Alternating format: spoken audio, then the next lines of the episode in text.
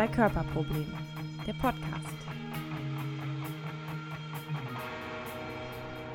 Hallo und herzlich willkommen zu einer neuen Folge des Zwei Körperproblem Podcast. Mein Name ist Markus und ich bin hier mit der Stammbesetzung. Zu meiner Rechten sitzt Jan Ja, moin. und hier links sitzt Sven. Moin. Hallo. Ich hatte heute zum ersten Mal ähm, die, sagen wir mal, ehrenwerte Aufgabe, Das Privileg. das, das Privileg natürlich, dieses Intro zu sprechen. Und ähm, ja, ich glaube, es fehlt eigentlich nur noch das Thema und dann kann ich schon abgeben, ne? Wenn du richtig einleitest. Also wenn du zum Beispiel eine diskussionsanregende Frage stellst. Das Thema der heutigen Folge wird sein Utopie oder Dystopie. In welche Richtung entwickeln wir uns? Und das ist relativ offen gehalten. Wir werden, ich schätze mal, technische Schwerpunkte finden und besprechen. Aber es ist natürlich auch alles andere möglich. Ähm, wenn du jetzt Dystopie und Utopie hörst, Jan, was ist das Erste, an was du denkst? Ganz ehrlich, habe ich als allererstes, wie du es gesagt hast, an die Netzpolitik-Org-Tasse von Sven gedacht und gedacht, das wird eine super Diskussion. Der nimmt die Dystopie-Seite heute ein. Da kann ich entspannt Richtung Star Trek, würdest du sagen, Richtung Utopie gehen und mich darauf freuen, wie uns die Technik alles erleichtern wird. Allerdings ist ja meine Zukunft auch deutlich kürzer als eure. Das, das weißt du nicht. Wir haben schon mal darüber gesprochen, der erste Mensch, der 1000 wird, lebt ja angeblich schon. Vielleicht bist du es ja. Die Frage ist, ist das dann eine Tausend. Dystopie Den oder hat eine man noch Utopie? nicht informiert, aber, oder? Also ich habe es noch nicht, mir jetzt noch keiner gesagt, aber ja. Nee, ich glaube, informiert ist er noch nicht. Nee. okay, ja. Sven, Ja. wenn du Dystopie und oder Utopie hörst, was ist das Erste, an was du denkst? Erstmal denke ich an Twitter, weil ich gerade was twittern will und weil Twitter immer noch keinen Button hat, um seine Tweets zu bearbeiten. Das ist wirklich schlimm. Das klingt wirklich nach äh, hochtrabenden Problemen. Man kann nicht mal einen Rechtschreibfehler im Nachhinein Das ändern. ist dystopisch eigentlich. ist Oder dystopisch. dass, dass Rechtschreibfehler dann Ja. auch zunehmen werden wahrscheinlich in naher Zukunft, weil einfach das Bearbeiten online anscheinend nicht möglich ist. Ja. Was einmal im Netz ist, Das Netz vergisst nie. so sieht's aus. Was war die Frage, Markus? Utopie, Dystopie. Ah, okay. Wenn du das hörst, was fällt dir als erstes dazu ein? Also erstmal denke ich eigentlich so an Bücher, also zum Beispiel 19, 18, 1984, 1884, 19, äh, also Orwell, ne? Und auf jeden Fall, ja, Brave New, Wo- Brave New World oder sowas. Das sind eigentlich so ähm, Bücher, die ich da schnell mit verbinde, weil man ja häufig versucht, eben auch über Literatur oder Film oder sonstige ähm, Techniken sozusagen solche Szenarien zu verarbeiten oder vorherzuschreiben. Für den Zuhörer oder die Zuhörerin, die jetzt vielleicht nicht sofort was damit anfangen können, ganz grob, was wird in den Büchern, die du gerade genannt hast, besprochen und was ist da daran die Dystopie oder die Utopie? Also bei äh, Orwell ist ja sozusagen äh, die totale Kontrolle auch so ein Thema. Es gibt da drei Welten. Ähm, Ozeanien ist zum Beispiel dann bei Orwell irgendwie die Hauptwelt und da gibt es halt einen Menschen, der eben, ich habe den Namen leider vergessen, äh, um den sich das Buch dreht und da geht es halt wirklich auch um die to totale Kontrolle. Also es geht äh, wirklich um diese Dystopie, irgendwie so zwei, drei Riesenmächte und dann äh, gibt es da diesen, wie heißt es nochmal, so eine Art Fernseher, ich weiß nicht mehr, wie das Ding heißt, aber was im Prinzip in jedem Raum, Big. Brother. ja genau, Da Big- für, da für alle der Name unsere her, genau. RTL 2 Zuschauer, da kommt Big Ja. Brother her, weil Genau. das tatsächlich, Der Name also der Begriff her. Big Brother kommt ja, daher? genau, weil das quasi Ja. die Intelligenz, die Maschine hinter diesen Fernsehern in jedem Raum äh, ja. Überall auf der Welt sind, die jeden Einzelnen kontrolliert und Ah, Sag mal, sind die Gedanken frei oder nicht? Und Ja. Handlung und gesagt ist auf jeden Fall nicht mehr frei und Gedankenkontrolle gibt es aber im gewissen Sinne auch schon. Mhm. Genau, ich weiß nicht mehr genau, wie das, ähm, genau, es gibt quasi in jedem Raum oder in zumindest sehr, sehr vielen Räumen und sehr vielen Orten gibt es so eine Art von Screen, so, der dann eben die Leute überwacht. Ich weiß nicht, ich habe leider vergessen, wie dieser Screen heißt. Ähm, und die kann man halt, glaube ich, auch nicht abschalten und so. Und das ist eigentlich, ja, also so ausgefeilt wie unser Smartphone äh, war die Vision von ähm, Orwell eben noch nicht. Ja, also ja, das ist relativ bizarr auch nachher so mit, mit Folterungen, weil der, der, ähm, ich glaube, er verliebt sich dann, der, der Protagonist, der, Ohne es beim Ministerium für Liebe irgendwie Ja. anerkannt ja, zu haben. genau, man darf es Ja. im Prinzip gar nicht und dann wird er da gefoltert und so ist mit den Ratten, da gibt es dann nachher so einen so einen Ratten, so einen Kopf, wo, äh, ne, so einen Hut, wo dann Ratten, das ist total bizarr geschrieben auch nachher. Genau, es ist- wird halt sehr hart gefoltert auch nachher und so, also so, also diese Staats, diese, diese äh, Staatspolizei oder dieser Überwachungsdienst foltert halt ihn dann nachher auch. Ja, genau. Die kennen halt jeden unheimlich Ja. gut. ne, haben, haben jeden komplett überwacht und wissen damit die, deine größten Ängste. Und seine größten Angst ist, sind Ratten. Und der hat dann den Kopf in so einem Käfig drin und die nagen ihn an und ähnliches. In Raum 101 passiert das. Es gibt ein großartiges Eurythmics-Album für alle Älteren. Ähm, äh, 1984 heißt das. ähm, was der Soundtrack zu dem Film ist, der dann später gedreht wurde. Und da gibt es eben diesen Song Room 101. Mhm. Ähm, sehr furchteinflößend und wo man sehr deutlich mitkriegt, ja, äh, über Musik eigentlich dargestellt kriegt, wie, wie da Menschen gefoltert und äh, malträtiert werden. Also ein tolles Buch, ähm, fand ich auch, das war so ein Suchtbuch irgendwie durchlesen. Ich habe jetzt allerdings auch noch zu Hause den, das Vor-Vor-Vorgänger-Ding, äh, Wir heißt das. Das ist von so einem äh, russischen Menschen, das ist eigentlich so ein Vorgängerbuch davon. Ich habe es leider noch nicht gelesen, aber es soll sehr cool sein und äh, sehr unbekannt eigentlich sein, zumindest wenn man jetzt ein Todesnerd ist. Äh, ja, genau. Also in jedem Fall, Wir soll ein tolles Buch sein. Habe ich schon zu Hause. Ich wollte nichts über Dystopien lesen. Hat nicht geklappt. Okay. also wenn wir du das, mussten ja 1984 noch in der Schule lesen und so. Also irgendwie Okay, war, krass. da, war da Dystopie, war Mhm. Lehrplan. Aber ich glaube, das ist auch ein Buch, was häufig noch gelesen wird, so, oder? ich glaube auch. Also ich muss es nicht lesen. Oder also ich habe es zumindest nicht gelesen. Ob ich lesen hätte müssen, weiß ich nicht. Ähm, aber wenn ich das so höre, was du erzählst, dann frage ich mich sofort, wie weit sind wir denn davon noch entfernt? Weil, wenn es jetzt darum geht, was sind meine größten Ängste oder was sind meine größten Vorlieben, naja, Mr. Zuckerberg oder Mr. Google wird es mir wahrscheinlich sagen können. Ich Wenn- glaub, wenn wir, ich- sind, wir sind gar nicht weit von dem entfernt. Also 1984 ist 1948 geschrieben worden, nach Ja, dem Dritten Reich.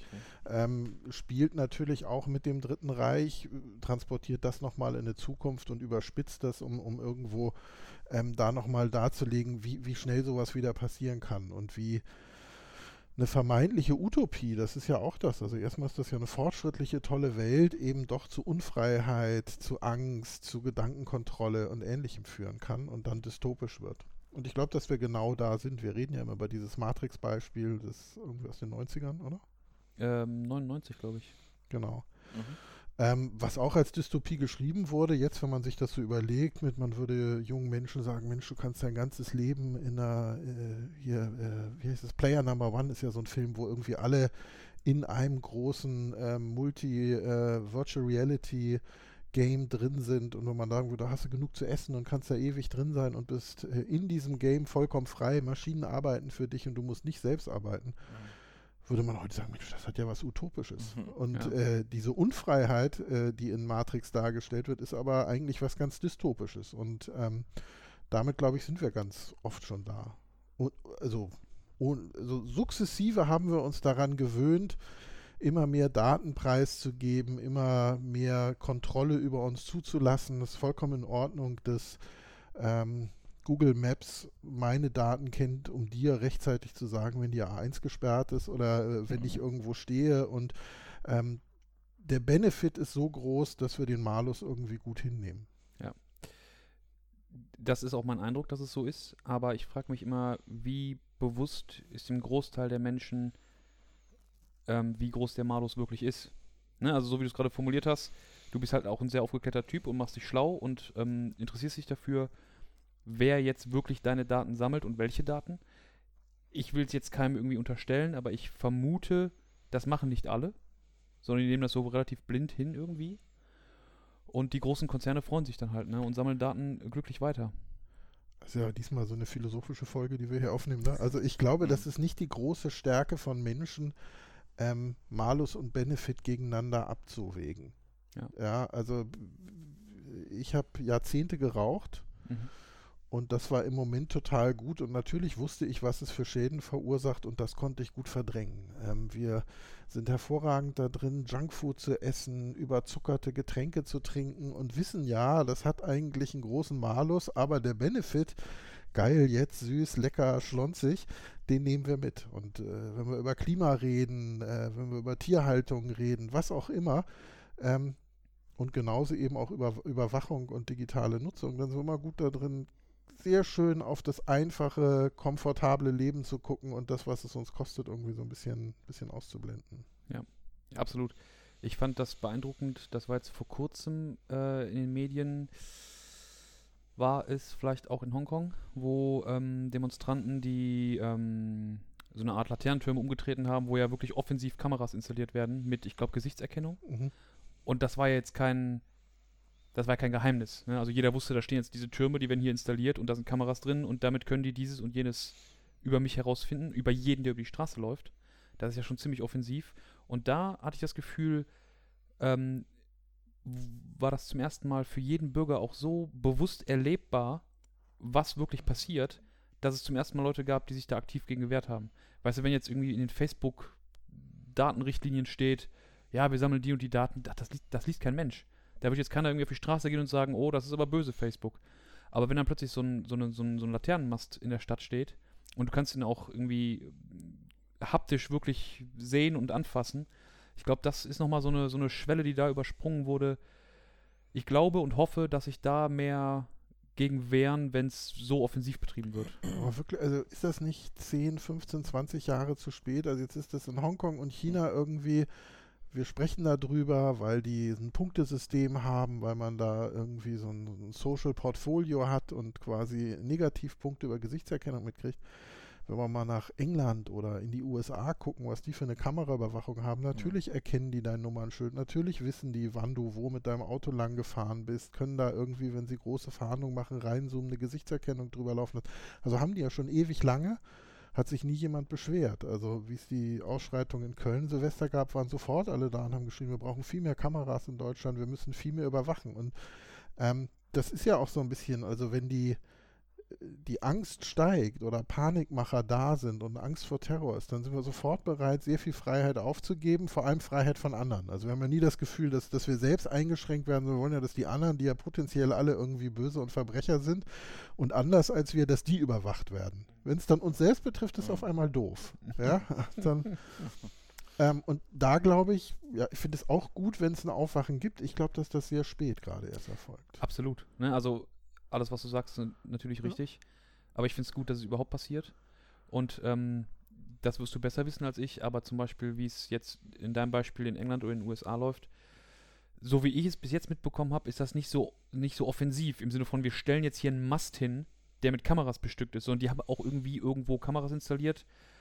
Aber das ist mal hier und mal da eine und dann mal zwei mehr und dann mal zehn mehr, aber nie so, hier ist jetzt ein Riesenturm und ihr wisst alle, wofür der ist.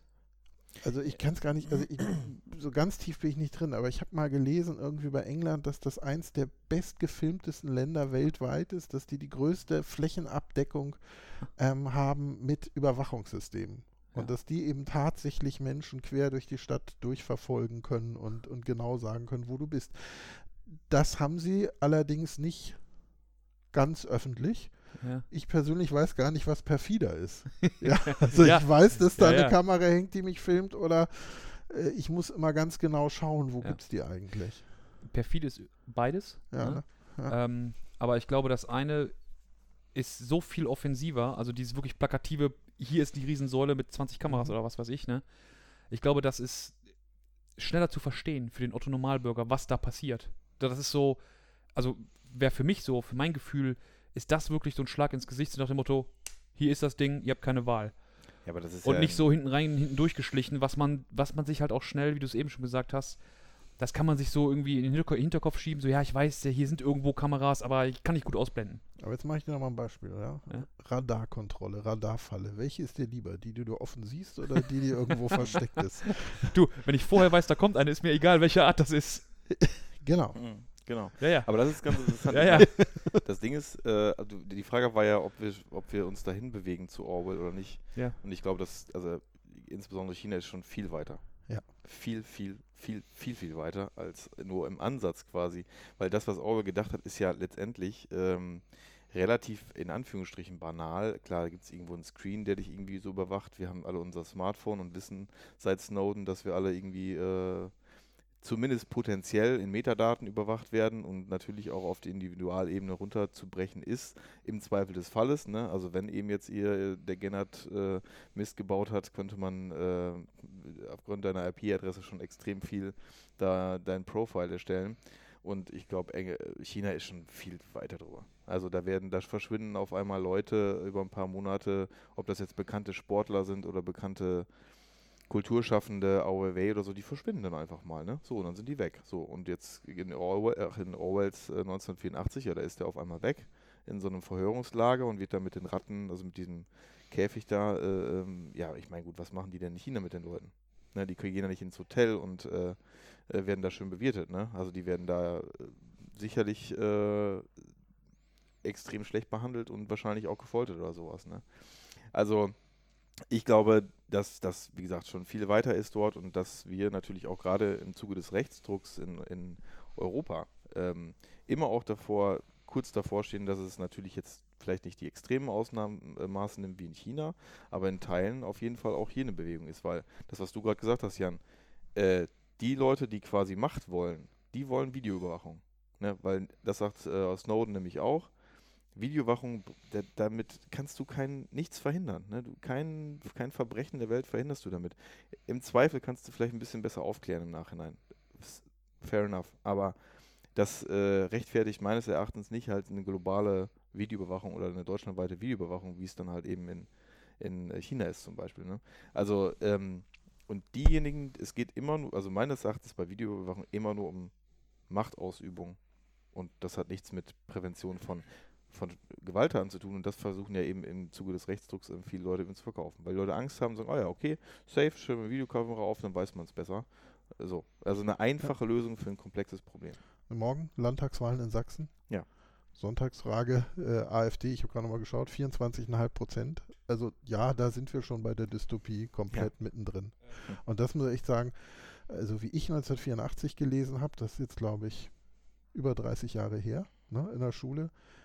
Wenn das jemand gesagt hätte damals, ja, ja 25 Prozent, eine rechtsnationale Partei, die eigentlich nationalsozialistische Ideale toleriert, das hätte man nicht für möglich gehalten. Mhm. Ja, und äh, morgen Abend 18 Uhr werden wir das wieder angucken müssen. Genau, und es gibt, gibt ja auch dann sozusagen, ne, also was im äh, AfD-Wahlprogramm stand, also im Sinne von hier Gender, Wahnsinn abschaffen und solche Sachen. Und da steht auch, ich habe es jetzt zwar nicht äh, nochmal gelesen, ähm, das Wahlprogramm auch von der Bundestagswahl, aber letztendlich wird, glaube ich, auch außer der Überwachung da mehr oder weniger wahrscheinlich drinstehen. Aber es ist jetzt sozusagen nur eine Vermutung. Ich muss das nochmal lesen. Ich google das mal in der Zeit, wo ihr und versuchen die Stimmung irgendwie wieder reinzuholen. Die Stimmung genau. Ähm, ja. Ich wollte noch in der Stimmung ein bisschen kurz bleiben. Ja, gerne, gerne. Äh, ja, suchen wir uns noch ein bisschen Ich habe nämlich, ähm, äh, wie ihr wisst, hatte ich ähm, gestern Abend ein Treffen mit meinem ältesten Neffen. Der ist gerade neun geworden. Und der ist, ähm, so ein, also der ist ein ganz schlauer Junge und der denkt immer so an das, an das Ideal von Menschen, ne? Und hat auch, wir haben uns darüber unterhalten, ähm, was es alles, was alles passieren müsste, damit alle Menschen auf der Welt genug Essen haben. Das war so seine Idee. Ne? Wenn es noch Leute gibt, die so viel Geld haben, wieso kaufen die nicht genug Essen, damit alle satt werden? Und dann musste ich ihm erklären, naja, wir haben genug Essen für alle, die Verteilung ist halt schlecht. Und die Frage, laufen wir eine Dystopie oder in eine Utopie, ähm, finde ich, setzt genau da an, auch was das, auch was so Technologien angeht. Wir haben unglaublich viele Möglichkeiten. Die Frage ist immer nur, was macht man draus?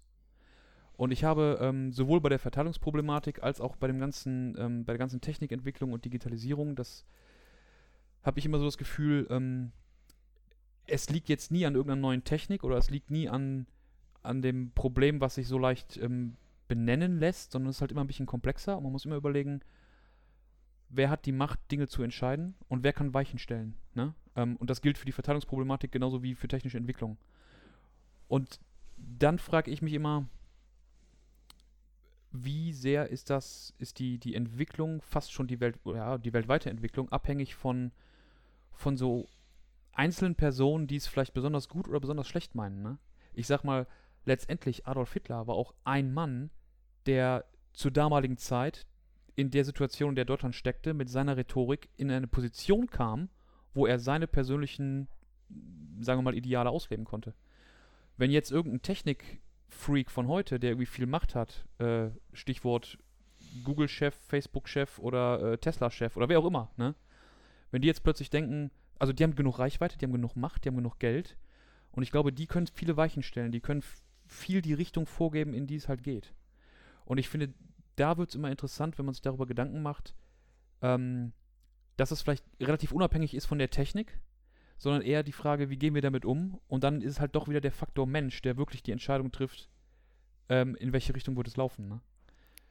Ja. Ja, also Ja. ich glaube, es ist der Mensch und ich glaube, es sind, sind wir alle und wir alle müssen aufpassen, dass wir uns, äh, dass wir nicht zu faul sind und es Einzelnen überlassen. Das ist ja oft das, dass Mhm. dann, dass dann der Lauteste entscheidet und dass wir uns nicht von Rattenfängern fangen lassen. Auch das ist natürlich, also dass man, dass wir aktiv und auch fleißig genug sind, äh, uns genug anstrengen, hinter große Worte zu schauen. Ich glaube, das ist das, was wir auf jeden Fall aus dem Dritten Reich hätten hätten lernen sollen, ja, dass man nicht den einfachen Weg der Schuldzuweisung geht und, und damit für sich selbst auch moralisch gefühlt raus ist und eigentlich ein Märtyrer ist und äh, es ja verdient hat, irgendwie äh, jetzt mal was zurückzukriegen. Und das ist ja eine Rhetorik, die wir jetzt leider wieder hören und die macht es ja wieder vielen einfach, sondern dass wir jetzt aktiv wirklich, wir sind das Volk, ja, aktiv mit, mitmachen, jeder Einzelne und jetzt mache ich nochmal wieder die, die Abbiegung zur Utopie, weg von der melancholischen Dystopie, weil das ist ja eigentlich mein Thema.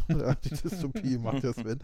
ähm, ich habe mir ja tatsächlich Precht nochmal angehört Mhm. heute Morgen, äh, äh, der unheimlich viel ja zu Utopie macht und der für mich wirklich schöne Worte gesagt hat, er sagt, wir sind jetzt leben zu einer Zeit, wo man tatsächlich große gesellschaftliche Veränderungen vorantreiben kann ja, sagt so ein bisschen, das war Ende der 60er mal so ein bisschen, dass ich, äh, dass man da Chancen hatte, Gesellschaft mitzuentwickeln und dann, dann war es lange eigentlich sehr starr und jetzt kommt ein Zeitraum, äh, wo sich so viel ändert, jetzt können wir tatsächlich eine Gesellschaft auch hin zum Guten, ja, auch hin zu dem, was wir unter Gutmenschentum äh, oft beleidigend nennen, aber eigentlich das, was wir uns ja alle ersehen, ja, also ein friedliches, freies Miteinander, das können wir jetzt versuchen zu bewirken und danach wird es eine ganze Zeit wieder sehr starr sein und da bin ich voll bei dir. Also da dürfen wir natürlich nicht irgendwelchen Demagogen, die ihre persönliche Macht mehr, mehren wollen, das Feld überlassen, sondern müssen zusehen, dass wir tatsächlich für unsere Ideale eintreten. Und ich und da glaube ich ja immer an das Gute, äh, an das Gute im Menschen. Ich glaube, dass die Ideale, die großen Ideale meistens gar nicht weit weg voneinander sind. Ich glaube, dass die Angst und dieses Klein-Klein und das auf sich selbst gucken, dass das oft dafür sorgt, dass man quere We Wege geht. Aber ähm, ganz viele äh, haben irgendwelche christlichen Ideale und die äh, sind ja sehr international und treffen, treffen sich wieder mit vielen anderen Glaubensrichtungen, treffen sich irgendwo auch mit dem Kommunismus und es geht eigentlich darum, alle leben friedlich miteinander und bekommen, was sie brauchen. Mhm.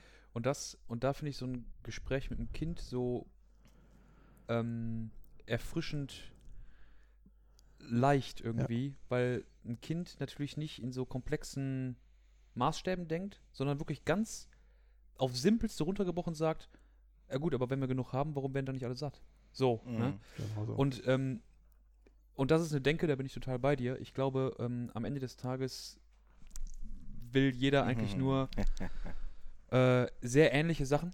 Ne? Ähm, vielleicht nicht exakt die gleichen, aber doch sehr ähnliche Sachen. Und wahrscheinlich braucht es gar nicht viel, um die einzelnen Menschen glücklich zu machen und auch ähm, zu, wirklich zufrieden zu machen. Es muss nicht jeder Millionär sein. Es muss auch nicht jeder drei Autos fahren oder in einer Villa leben. Ne? Ähm, den meisten reicht eine gewisse Sicherheit und ein Dach über dem Kopf. Äh, ja, und das ist ja schon fast. Ne? Und ich ähm, habe da immer das Gefühl, und das gibt mir persönlich immer das Gefühl, dass wir, dass wir auch irgendwie immer in Richtung Dystopie uns entwickeln werden, solange die, die Denke vorherrscht. Ähm, wir müssen immer sehr ökonomisch handeln und denken und müssen immer auf ähm, Gewinnoptimierung aus sein und so. Das ist halt das, was in der Berufswelt, was sich da nach vorne bringt. Ne? Also ich meine, es gibt auch andere Jobs, aber das sind eher wenige. Die Jobs, die prestige, prestigeträchtig sind und wo wirklich viel Geld fließt. Da geht es nicht darum, gut Mensch zu sein, sondern da geht es meistens darum, ähm, die großen Verträge abzuschließen und da viel Geld fürs Unternehmen zu generieren. Ne? Mhm. Auch das habe ich mit meinem Neffen besprochen. Ich sage ja, weißt du, wenn irgendein Unternehmen viel Geld hat, dann wird es vielleicht ein bisschen was davon spenden, aber letztendlich nimmt es einen Großteil und investiert das so, dass es dann nach der Investition wieder noch mehr Geld generieren kann. So, und ich Mhm. glaube, das ist eine grundlegende Denke, die sich durchgesetzt hat, weltweit auch, die vieles, vieles andere ähm, sehr hemmt. Ja, du, du sprichst vom, Kapi vom äh, bösen Kapitalismus, oder? Ja, also ja, prinzipiell kann man das natürlich so nennen. Das ist natürlich alles noch ein bisschen komplexer. Ich meine, Mhm. klar, wir brauchen noch eine Marktwirtschaft, sonst bricht auch alles zusammen. Wobei ich da auch manchmal glaube, vielleicht ähm, macht man sich da auch leicht, wenn man nicht mehr den Mut hat, radikal neu zu denken. Das ist jetzt alles sehr. Ich glaube, da müssen wir eben ran. Also ich glaube, die Herausforderung ist, wie wir Erfolg nicht durch Wachstum bemessen, ja, sondern wie es nicht, also äh, es wird nicht immer weiter wachsen können, ja. Ja. Und, und wie wir unser persönliches Glück aus uns selbst finden und nicht im Vergleich zu anderen. Ja. Ja. also wir sind immer darauf, oh, ich verdiene ein bisschen mehr als der und mein Auto ist ein Ticken dicker als dessen und äh, solche Sachen. Und, und dadurch äh, machen wir unser Glück aus und, und gar nicht für das, was, was brauche ich selbst, wie fühle ich mich selbst. Es ist viel anstrengender, in sich reinzuhorchen, auf sich selbst zu achten. Und ich glaube, den Schritt müssen wir aber gehen, weil sonst haben wir, laufen wir irgendwann gegen die Decke. Mhm. Ja. Ja, und ich meine, wenn man mal, man spricht ja eigentlich dann so von sowas wie Technikfolgenabschätzung. Also im Prinzip, ne, das, was Brecht so ein bisschen sagt, ne? So, keine Ahnung. Äh, jetzt muss man kurz. Was denn? Also, Entschuldigung, aber ich muss hier kurz nebenbei bewundern, wie hier Kollege Kernebeck sein Smartphone zwischen dem Ja, großen warte. C und dem zweitgrößten Ja. C festhält und dann mit der rechten Hand frei bedienen kann. Das Ja. ist also noch mehr die Fusion von Körper und Technik habe ich selten erlebt. Ja, das ist der sogenannte Cyborg. ja, wieso? Was denn? Ich Nee, kann nee, das nee, nein, festhalten. reine ich kann dir die Reine Augen Bewunderung. schauen, gleichzeitig immer mein Smartphone bedienen. Sven, reine Bewunderung. Jetzt geht aber die Kamera an. Schönes Bild vom dicken C. Komm, ich wollte Nein, nicht unterbrechen. äh, Hast du aber. Ich muss da schnell twittern, Ja, das ist alles gut. Nein, also ich meine, klar, ich glaube auch, dass wir global in keinster Weise über die richtigen Fragen diskutieren. Klar, wir sind ja immer in so einer Blase und das sagt Precht meines Erachtens, so wie ich ihn noch verstehe, auch öfter. Denn äh, das alles, was mit Überwachung zu tun hat und den ganzen Themen, wie die diskutiert werden, kann man gut an einem Beispiel verdeutlichen. Ich frage euch jetzt mal ein Quiz und äh, was schätzt ihr, wie viele Twitter-Follower hat der FC Schalke? FC Schalke. Ja. Ich glaube deutlich weniger als noch vor ein paar Wochen. Ich glaube, da Ja. hat der Turn ist gut aufgeräumt. Genau, aber das ist jetzt random. Entschuldigung, das ist jetzt random. Das hat Okay. jetzt nichts damit zu tun. Aber Okay. nur, nur es könnte auch Ba- Bayern oder sonst was Boah, sein. ich, boah, Sag mal einfach. natürlich, Ja, ähm, 1000 oder 2000 oder 50.000. 15.000. Der FC Schalke? Ja. Äh, 30.000. Du? 50.000. 729.000. Ja. So, jetzt gehe ich mal auf den netzpolitik.org Account und frage euch nochmal, wie viele Follower hat der Netzpolitik.org Account? 10.000. Weniger. Ja, 15.712. Ah. Stand jetzt heute, 31.03. So, und daran kann man ganz gut sehen, äh, Netzpolitik.org oder sowas, keine Ahnung, die machen immer Minus, ne, werden nur frei finanziert, so, so und mit Spenden. Ähm, die setzen sich extrem gut ein für ne, das, was, worüber wir gerade sprechen, also zum Beispiel eben ne, gegen Überwachung und äh, sonstige äh, digitale Themen. Ähm, ja, und das interessiert im Prinzip, also global meine ich jetzt. Ne? Mhm. Klar, bei den Upload-Filtern war es ein Thema, da ging es nochmal größer, weil die ganzen Medienschaffenden und so, ne, da, da war es größer, da waren mehr Leute auf der Straße. Äh, was auch extrem gut war. Aber im Grunde genommen, ähm, wenn du jetzt mal in, bei euch im Verwandtenkreis fragst, so, ey, was haltet ihr denn von staatlicher Überwachung und bla, ja, also da, so, oder die Netzpolitik, ich meine, das kennt ja fast keiner. Ne, selbst, die, selbst die Leute, die digital in Anführungsstrichen kompetent sind, da setzt sich doch kaum jemand mit auseinander. Also, Ja. muss ich ganz ehrlich sagen. Glaube ich nicht, dass da irgendjemand.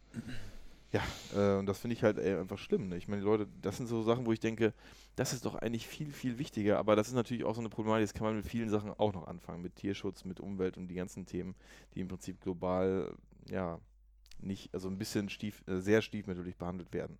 So, ne? Also klar, ich bin jetzt auch nicht so, klar, denk, ich weiß, dass es so ist, ne? Ähm, aber natürlich wäre es eigentlich viel schöner, wenn es andersrum wäre.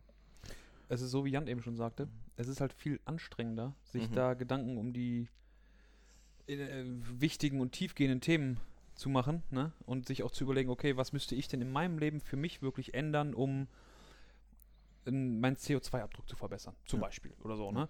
Ähm, das ist ja viel anstrengender, als wenn man einfach sagt, boah, ich habe jetzt irgendwie Langeweile, könnte mir jetzt diese Gedanken machen oder ich mache einen Fernseher an und gucke RTL 2 oder so Mhm. Also, und werde schnell entertained.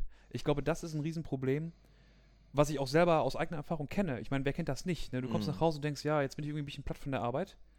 Und es gibt ja das Entertainment-Angebot ist ja nahezu unendlich. Da ist für jeden was dabei. Ne?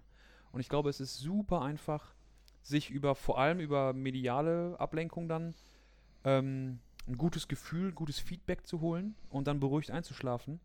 als dass man sich Sorgen macht über die Ängste und Nöte, die es auf der Welt gibt Mhm. und die man nur, die sperrig sind. Ne? Die Ja, kannst du jetzt klar. nicht, die kannst du Ja, nicht in einem Abend lösen, schon gar nicht alleine. Da musst du irgendwie engagierter dran gehen. Ne? Und ich glaube, ähm, und ich glaube, das ist so ein bisschen die Art von Gedankenkontrolle, um mal ganz hoch zu greifen, die wir jetzt schon haben. Dieses ähm, Opium fürs Volk. Ne? Einfach so Mhm. RTL 2 anmachen, buntes, lautes Rauschen und jeder ist glücklich. So, Ja, aber ne? ob das das weiß ich nicht, das sehe ich schon, also ja, vielleicht in gewissen ja aber, was, aber was ist denn sonst Ja, ich kenne super viele, zum ich, Beispiel? Ja, aber ich kenne super viele Leute, die, die extrem gebildet sind und die sehr viel Geld verdienen, Ja. die in keinster Weise Ja. RTL 2 gucken. Ja, na, ja. darauf, ne, so, also da, das würde ich jetzt auch nicht unbedingt. Nee, ja, okay, pass auf. So. RTL 2 ist mir als erstes in den Kopf geschossen. Also hänge ich nicht an RTL 2 auf. Und natürlich, Dann nimm halt ein anderes Beispiel. und natürlich trifft das nicht auf jeden Menschen zu. Aber, und das finde ich immer, da muss ich immer direkt zwischengrätschen. Ich finde, man muss immer sehr sensibel dafür sein, dass man auch aus seiner Blase herausguckt. Ne? Ich meine, wir bewegen uns wahrscheinlich in Kreisen, die einen gewissen Bildungsstand haben. Aber das ist ja nicht der Standard. Nicht deutschlandweit und nicht weltweit. Also es, es gibt auch einfach sehr viele Teile der Bevölkerung, die sich vielleicht mit, mit anderen Themen in ihrer Freizeit auseinandersetzen. Ne? Und ich will das gar nicht werten. Nee, so. nee, nee, aber, aber ist ja okay. Aber ich meine genau das ja eben, was du gerade sagst, genau das meine ich. Es sind ja nicht nur die, die nicht äh, den Bildungsstand oder Reflexionsvermögen haben, sondern es sind auch die, die das eben haben, also die viel, äh, Absolut. Ne? genau die, die, die sich damit nicht auseinandersetzen. und Also ich, glaube, das ist eben tatsächlich, also äh, Bildung ist wichtig und, und hilft auch, aber schützt nicht davor vor Selbstverleugnung. Ja, also wenn wir mal gucken, wie viele hochgebildete Menschen man äh, kennt, die sich ganz furchtbar über irgendwelche Dog-Meat-Festivals in China aufregen Ja. können, während sie parallel für 99 Cent das Kilo Putenfleisch hier kaufen und, und das, das vollkommen verschiedene Welten sind. Wie viel intellektuelle Eltern haben sich aufgeregt in Kopenhagen, wie die Giraffe zerfleischt wurde ähm, und, und an Löwen verteilt wurde zu, als Futter, äh, ist ihnen aber vollkommen egal, wie viel Ziegen tagtäglich da an die Löwen verfüttert werden. Also wir, wir Mhm. sind, das ist jetzt mal meine Beispiele, ähm, aber wir sind sehr gut da drin, ähm, unsere eigene weiße Weste anzuschauen. Also ne, nehme ich da nicht aus. Ich bin sehr gut da drin, vegane Ernährung zu predigen und einen fetten Discovery zu fahren und da meinen CO2-Fußabdruck Hm. wieder kaputt zu machen. Ja, also Mhm. und, äh, und, und das tut eben weh, diese, diese Reflexion und, und diesen Meter noch wieder mehr gehen. Und ähm, da sind wir auch immer ganz schnell dabei. Also wenn man sagen würde, jetzt wir wollen Tempolimit auf den Autobahnen, dann ist die komplette Freiheit des Volkes bedroht. Und Mhm. ähm, das ist natürlich bei Netzthemen noch mehr. Und dann, also jetzt kommen die auch noch mit Netzpolitik. Ja. Und jetzt, jetzt wollen sie uns das schöne Facebook auch noch kaputt reden. Und das gute Google Maps. Und äh, was ist das nur für eine Welt? Mhm. Ja? Und fliegen dürfen wir auch nicht mehr. Ja, ich glaube aber auch, dass diese gerade diese, wenn man jetzt wirklich bei Überwachung und dystopischen, und das ist für mich eine der zentralen äh, äh, äh, Dystopien neben, äh, ich sag jetzt mal, technologische Aspekte von Kriegsführung. Da würde ich das jetzt mal ausklammern, weil das echt ein schwieriges Thema ist, ein großes. Aber ich sage mal, Überwachungsaspekte sind, glaube ich, mit äh, meine größte Sorge in der Dystopie. Und die sind ja nicht jetzt unberichtet, sondern die sind halt da. Und ich habe auch die natürlich die große Sorge, dass es halt auch hier anders wird. Kann man jetzt sagen, ist vielleicht, ah, ist ja Quatsch bei uns, äh, nein, und auch die Chinesen sind vielleicht irgendwie anders, aber na, würde ich nicht so sagen. Ich würde schon äh, davon ausgehen, jetzt sieht man das mit dem Staatstrojaner und mit den ganzen anderen Aspekten, also dass es nicht äh, in Deutschland nicht unbedingt, ähm, dass es auch Ansätze gibt, die eben Kontrolle und Überwachung eben beinhalten.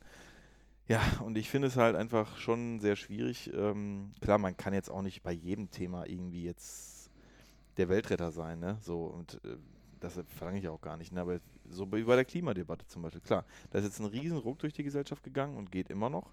Und ich glaube, das wirkt so. Ich glaube, das wirkt wichtig, auch wenn man es nicht jetzt vielleicht so hätte, wie so ist, wie man es gerne wollen würde. Aber ich glaube, dass man gerade bei diesen digitalen Themen auch noch eine viel krassere gesellschaftliche Debatte braucht, ne? Und auch eine Art von Aufklärung. Da sind wir wieder bei digitalen Kompetenzen. Ja. Ja. und diesem, äh, in Anführungsstrichen, digitale Souveränität, äh, was auch immer das ist. Ne? Ich glaube, das Problem gerade bei der Digitalisierung, finde ich oft, ist, dass die Entwicklung der Technik so schnell ist, dass die Aufklärung nicht hinterherkommt. Ne? Also, ich habe das Gefühl, ja. jede, jede Generation hat das Gefühl, aufgeklärt zu sein und die nächste nachrückende Generation ist nochmal anders irgendwie aufgeklärt und die Entwicklung ist dann aber nochmal schneller. Mhm. Und so gibt es tausend Meinungen zu tausend Problemen. Und es Amara's ist Law, irgendwie- ne? Bitte?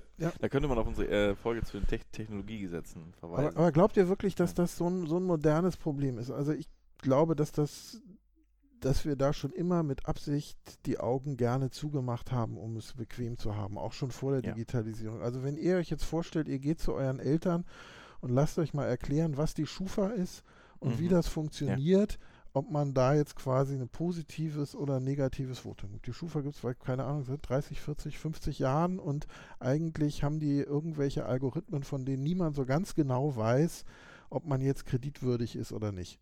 Das, das dulden wir seit Ewigkeiten. Mhm. Das ist vollkommen in Ordnung, dass jede Bank eine Schufa-Nachfrage macht, ob man überhaupt ein Girokonto eröffnen darf oder nicht. Wir lesen und sehen immer wieder Fälle, die, die auf einmal keine mehr kriegen, die damit auch gesellschaftlich abgehängt sind, ähm, weil sie überhaupt keine Konten mehr kriegen. Andere, die dann wieder ohne Schufa-Nachfrage Konten anbieten und damit äh, einen Höllenreibach machen.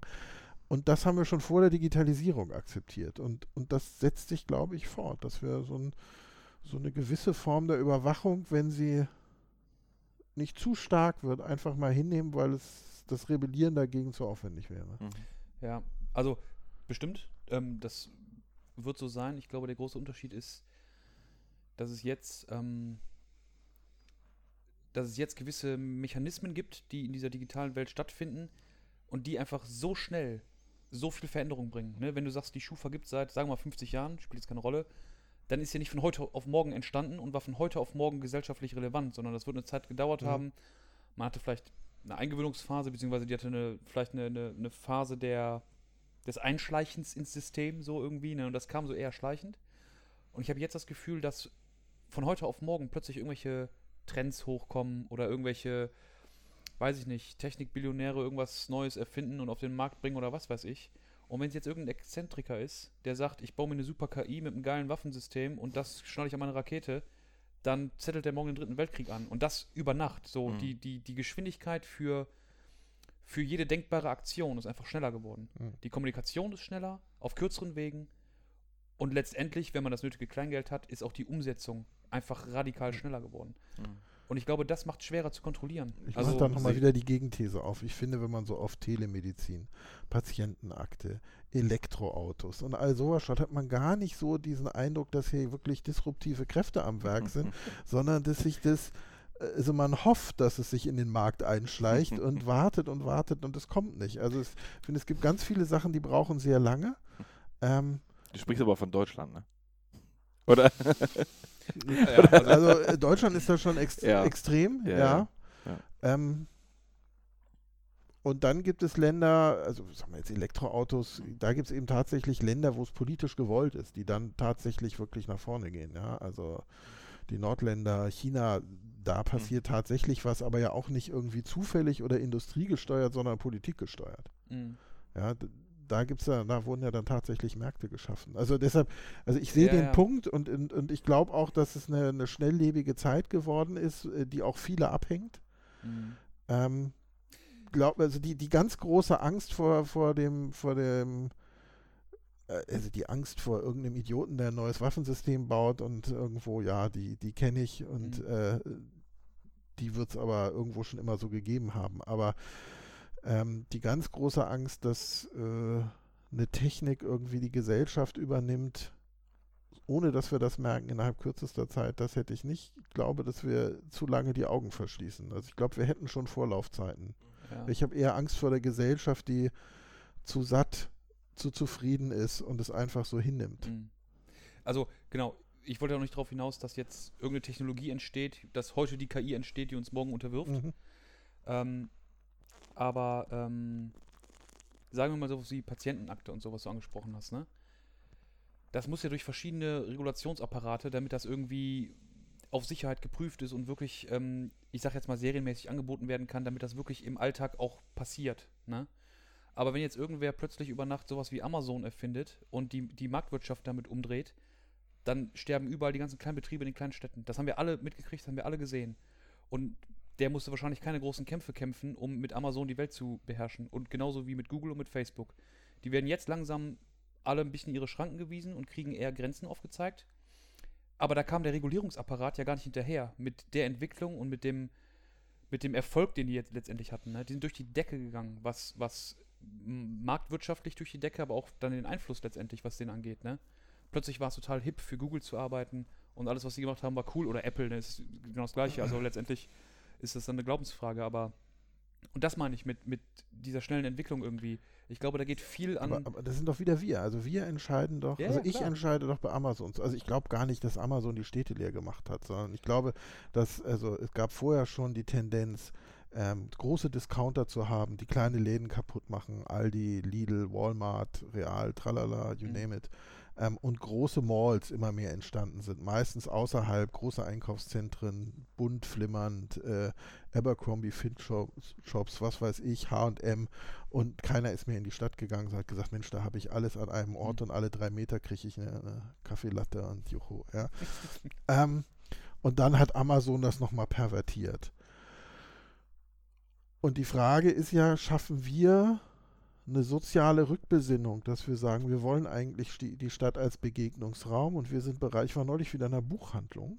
Also ich gebe ja zu, dass ich einer von diesen Amazon-Junkies bin, der das super findet, wenn das direkt irgendwie an alle Verwandten eingepackt geschickt wird und ich zahle noch 2,50 fürs Geschenkpapier und Amazon schreibt eine kleine Karte. Das finde ich super bequem, wenn da also genau dieser, die, der schlimme Teil.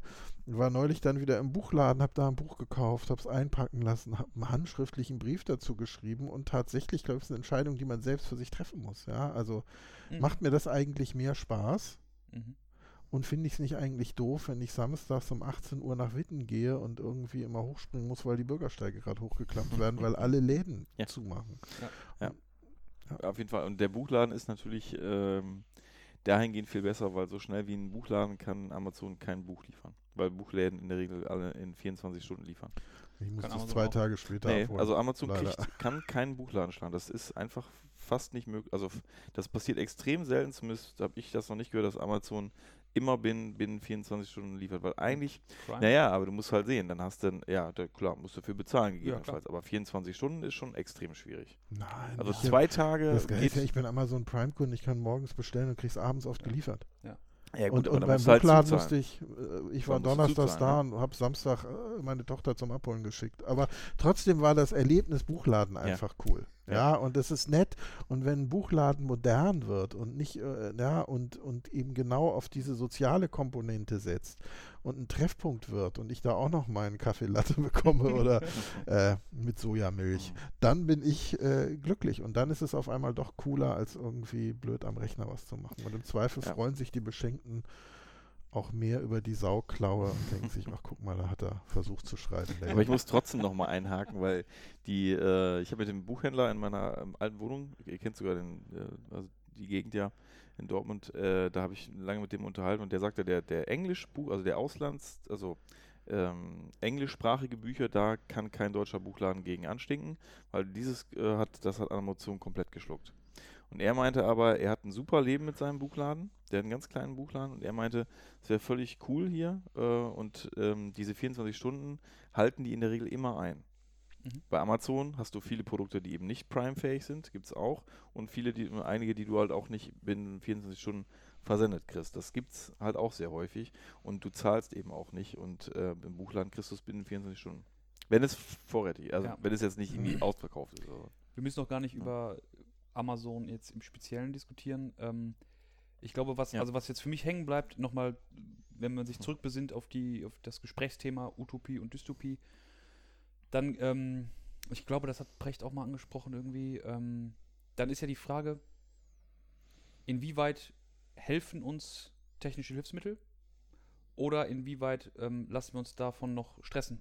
So, und ich will darauf hinaus, wenn du sagst, du gehst in den Bücherladen und das war eine schöne Erfahrung, dann hast du dir die Zeit genommen, das zu tun und hast, weiß ich nicht, eine Stunde investiert bis dahin, hast da ein bisschen gebummelt, äh, ein bisschen geplaudert und dann wieder zurück. Bei Amazon wären es drei Klicks gewesen, du wärst in zwei Minuten durch. Ne? Hm. Und ich bin da ganz bei dir, Jan. Du hast gerade so schön gesagt, dass man sich da nochmal ein bisschen zurückbesinnen muss oder sollte. Ähm, was will ich denn eigentlich und was ist denn irgendwie wichtig für mich? Ne? Und dann ist die Frage, ähm, gibt, also bekommen wir mehr Zeit durch so, durch so Schnellkäufe bei Amazon oder stresst uns das, weil wir denken, jetzt kann ich nicht drei Geschenke an einem Tag kaufen, sondern 30. Und jetzt kann ich irgendwie meine Tage noch voller packen und mir noch mehr planen, weil die Wege so kurz sind. So viele Freunde habe ich ja gar nicht. Deshalb stresst mich das da gar nicht so. Nein, aber ich, ich glaube, es ist eben äh, genau das ist dieser Punkt. Also ich glaube, dass Technik uns helfen kann, eine Utopie zu verwirklichen und Technik und wir Technik und Digitalisierung auch ganz dringend brauchen, um unsere ganz großen Probleme irgendwie in den Griff zu bekommen. Ja, ähm, das wird ohne gar nicht geben. Und trotzdem werden wir uns auch soziale Begegnungen irgendwie schaffen müssen. Und da ist ja dieser, dieser Buchladen Beispiel dafür. Ähm, und damit auch Bedürfnisse befriedigen ähm, in einer Sinneswelt, die die Digitalisierung vielleicht so nicht befriedigen kann. Ja, Ja. also es ist ja echt nochmal irgendwie, jetzt gehen wir mal weg vom Buchladen und gehen hin zu Douglas. Ja, also da, da ist ja sehr einfach zu erklären. Also wenn ich jetzt irgendwie meiner Frau ein Parfum kaufen will oder sowas, ähm, dann ist das deutlich einfacher vor Ort in der Parfümerie. Mhm. Ja, und ähm, auch wenn ich hier in irgendeinen so einen Teddys und Co., was weiß ich, Süßigladen, Süßigkeitenladen gehe, oder wir waren in Dänemark viel in Kaffeeröstereien unterwegs, ja, das kann ich alles online machen. Mhm. Ja, aber wenn ich da bin und äh, die einzelnen Bohnen irgendwie riechen kann, sehen kann, ist die Sinneserfahrung ganz anders und dann kaufe ich auch ganz anders ein. Das heißt aber auch, dass so ein Laden irgendwie meine Bedürfnisse, also das Erlebnis einkaufen befriedigen muss. Wenn Einkaufen ein Job ist, dann mache ich den online. Hm. Ja, dann mache ich den ganz schnell, zacki zacki, Amazon, fertig, ab dafür. Wenn es aber ein Erlebnis wie ein Hobby sein soll und mich irgendwie auch befriedigen soll, dann mache ich das in kleinen Läden. Das müssen die mir aber auch irgendwie äh, vermitteln können. Jetzt darf man auch schlecht über Läden reden. Also ich sag mal, wenn ich jetzt zu Woolworth gehe, Mhm. ja, ähm, dann finde ich die Sinneserfahrung oft erstmal irgendwie abschreckend. Ja, das ist so ein ganz kaltes Licht. Das ist irgendwie, man, man kennt sich kaum aus, ist komplett vollgestopft, äh, ist billig, preiswert, äh, super wahrscheinlich, aber es macht jetzt keinen Spaß, da einzukaufen. Mhm. Ja, vielleicht so ein bisschen so dieser Jägerinstinkt, dass man hofft, ich finde jetzt hier ein richtiges Schnäppchen. Das funktioniert ja bei uns allen auch Mhm. immer so ganz gut. Mhm. Ähm, und da, glaube ich, müssen sich Städte umgewöhnen, um so ein bisschen utopischer auch zu werden. Ja, dass ich m- mich eben auch in der Stadt so ein bisschen wie in der Utopie fühle und nicht wie in den 70er Jahren. Ja, ich denke aber auch, also das hatte ich glaube ich kurz vorhin schon mal angesprochen, wenn man sich mal anschaut, ähm, weil wir auch an der Uni viel über digitale Kompetenzen sp sprechen, wie viele Dinge halt letztendlich auch ähm, einfach kaum bekannt sind. Also manche sind dann immer noch erstaunt, was für Profile sozusagen äh, Google oder Facebook über, ähm, über Personen erstellen kann. Und so, als wenn das jetzt, als wenn gerade quasi ein, äh, ein Raumschiff gelandet wäre. So, oh, das können die? So, das können die? So, äh, ja, ne? Und dass äh, im Prinzip die IP-Adresse ein personenbezogenes Merkmal ist, ne? Äh, weiß nicht, wie das, ich glaube, die Datenschützer sehen das wahrscheinlich mittlerweile so, aber ich würde es zumindest schon mal so sagen, dass es so ist. Aber, ey, wir brauchen eine grundsätzlich andere Bildung in der, in der Schule. Markus, wir haben da schon super oft drüber gesprochen. Ja. Ähm, und das, äh, deswegen braucht man, glaube ich, einfach extrem viel Forschung in diesem Bereich und Entwicklung, äh, gerade auch in der, in der, Bildungs, äh, im Bildungswesen, wie und wa also was digitale Kompetenzen eigentlich sind, was sie abdecken müssen äh, und wie man sie eben äh, entwickeln kann als, als junger Mensch. Weil ich meine, guck dir doch mal an, ey, letztendlich überall Kinderfotos bei Facebook, äh, bei TikTok ziehen sich die äh, 13-jährigen Mädels, zeigen sich überall im, im Badeanzug und so. Also das, ne, solche Sachen, die sind einfach natürlich, ähm, also ich glaube, da muss man halt einfach viel Bildung und, und Kompetenzen entwickeln, um damit umgehen zu können und das beurteilen zu können, ne? dass solche Dinge eben nicht passieren. Und so ein Smartphone muss ja auch nicht so gebaut sein, dass man es immer überall abhören kann. Ne? Also ähm, natürlich ist die wahrscheinlich, also kann man die Wahrscheinlichkeit extrem weit runterschrauben, dass man so ein, so ein Ding cracken kann und äh, abhören kann. Ganz wird man es wahrscheinlich nicht vermeiden können, aber also Mhm. das geht ja alles. Ne? Ja. Nicht, äh, Wird da sogar noch einen Schritt weiter gehen. Also ich glaube, gibt ja diese Bewegung 21st Century Skills, wo man eben sagt, wie, wie muss eigentlich eine Bildung im 21. Jahrhundert aussehen und dass man weggeht von, von Fachwissen und ähnlichem, wo man sagt, das haben eigentlich immer alle in der Hosentasche, aber wir brauchen eben ganz andere Arten von Kompetenzen und da ist äh, Digitalisierungs-, Informationskompetenz mit drin, aber ist ja auch sowas drin, was sich Citizenship nennt, ja, also Kompetenz Mhm. eigentlich und was ja eigentlich eine Grundvoraussetzung für Demokratie wäre, ja, also dass ein gewisses politisches Interesse da ist, dass man weiß, wie ein Staat funktioniert, dass man um seine eigene Rolle da drin weiß und das müssen wir, Mhm. glaube ich, tatsächlich sehr viel stärker vermitteln und das gerät so mein Eindruck auch im schulischen Kontext auch immer weiter in den Hintergrund. Ja, natürlich, weil auch so Mhm. die Wissensmenge immer größer wird, man das Gefühl hat, man muss auch noch mehr Studiengänge und noch mehr Wissen irgendwie vorbereiten. Aber hinterher kommen Menschen raus, die dann von der Gesellschaft, von der Welt wieder erstmal überfordert sind Mhm. und, und sich noch gar nicht so aktiv einbringen können. Mhm. Ja, und da kommen halt immer so Argumente, ne? Ja, jetzt kann doch nicht jedes Kind programmieren lernen. Jetzt, es ist doch nicht okay, wenn man einfach ein iPad in die Schule schmeißt. Ey, also da, da werde ich auch manchmal ein bisschen, also zumindest äh, tief in meinen Emotionen sehr ungehalten, weil ich einfach denke, ja, wer fordert denn das? Mhm. Wer will denn jetzt, dass alle Kinder programmieren lernen oder wer will, dass die einfach nur ein, äh, ein Tablet in die äh, Unterricht, also das will doch keiner. Habe ich letztens mal irgendwie im Stadtgespräch bei WDR 5. Da ging es auch darum. Da war ein, ich glaube, das war sogar der Vorsitzende der Kultusministerkonferenz. Jedenfalls, ne, ich sag's nicht, das ist, also es war irgendwie ein äh, ein hoher Mensch in einer hohen Position äh, ähm, im, im Bildungswesen. Ich muss noch mal gucken. Kann jeder nachgucken, Stadtgespräch WDR und da ging es um digitale äh, Schule. Und da sagte der wirklich so, so ja, das, wir, wir das funktioniert doch schon seit so vielen Jahren so super gut. Da brauchen wir nichts anderes und da, äh, da kann man doch nicht einfach ein iPad in die Schule äh, so da reinschmeißen. Ey, da, da schüttelt man einfach nur mit dem Kopf. Da denkt man, da sitzt ein Mensch, sitzt in so einer Position und sagt, sagt so etwas. Da fällt die, also Mhm. unreflektierter geht es ja gar nicht. Ne? Und da waren auch die anderen Leute in dieser, die dann auch sagten, so Junge, ey, das will so keiner und das Mhm. sagt auch so keiner. Und wenn, dann sind wir da echt deiner Meinung. Äh, ist ja gut, immer dann so ein bisschen den, äh, zu puffern und sagen, ich bin deiner Meinung, aber da muss ein fundamental, kein Kind, nicht alle müssen programmieren lernen, ne? aber diese, das und, und digitale Kompetenz ist weit, weit, weit mehr als Programmieren lernen. Ich kenne viele Leute, die können wahrscheinlich codieren, aber die haben keine Ahnung, was für Konsequenzen aus sozialen Medien äh, für die Demokratie, ähm, was da entsteht, ne? So, die, die so, so sagen, äh, soziale Netzwerke brauche ich nicht, will ich nicht, ne? Die äh, überhaupt keine Ahnung haben davon. Die, die wissen nicht, was da abgeht an Hate Speech und an Meinungsmache, äh, so. Ja, da, da fällt dir nichts mehr ein, ne? Und dann ist der jetzt digital kompetent oder was? Ja. Ja, so. Also, Also habe ich mich jetzt gerade aufgeregt? Ein bisschen, Ein bisschen, gefällt mir gut. Gefällt mir, gibt dir ein bisschen. Charakter. Ja. Gib mir Charakter. Okay. okay. Ähm, also Stichwort Bildung ist ja auch immer mein Leidenschaftsthema irgendwie. Ja. Und was Jan eben noch sagte, ne, ähm, von wegen, wir haben das Faktenwissen ja eigentlich in der Hosentasche mit dem mit Smartphones und so. Ähm, das sehe ich ganz grundsätzlich auch so. Ich bin immer wieder erschrocken. Ich meine, da kannst du ja wahrscheinlich querbeet blind irgendein Bildungsbuch aufschlagen und du wirst Mhm. ungefähr sowas lesen wie wir unterrichten noch so wie vor 400 Jahren. Ja. Und die Art und Weise des Unterrichts hat sich halt nie geändert. Und auch die Art und Weise des Lernens, ne? Also äh, Ja. wie man sich das vorstellt, wie Kinder lernen.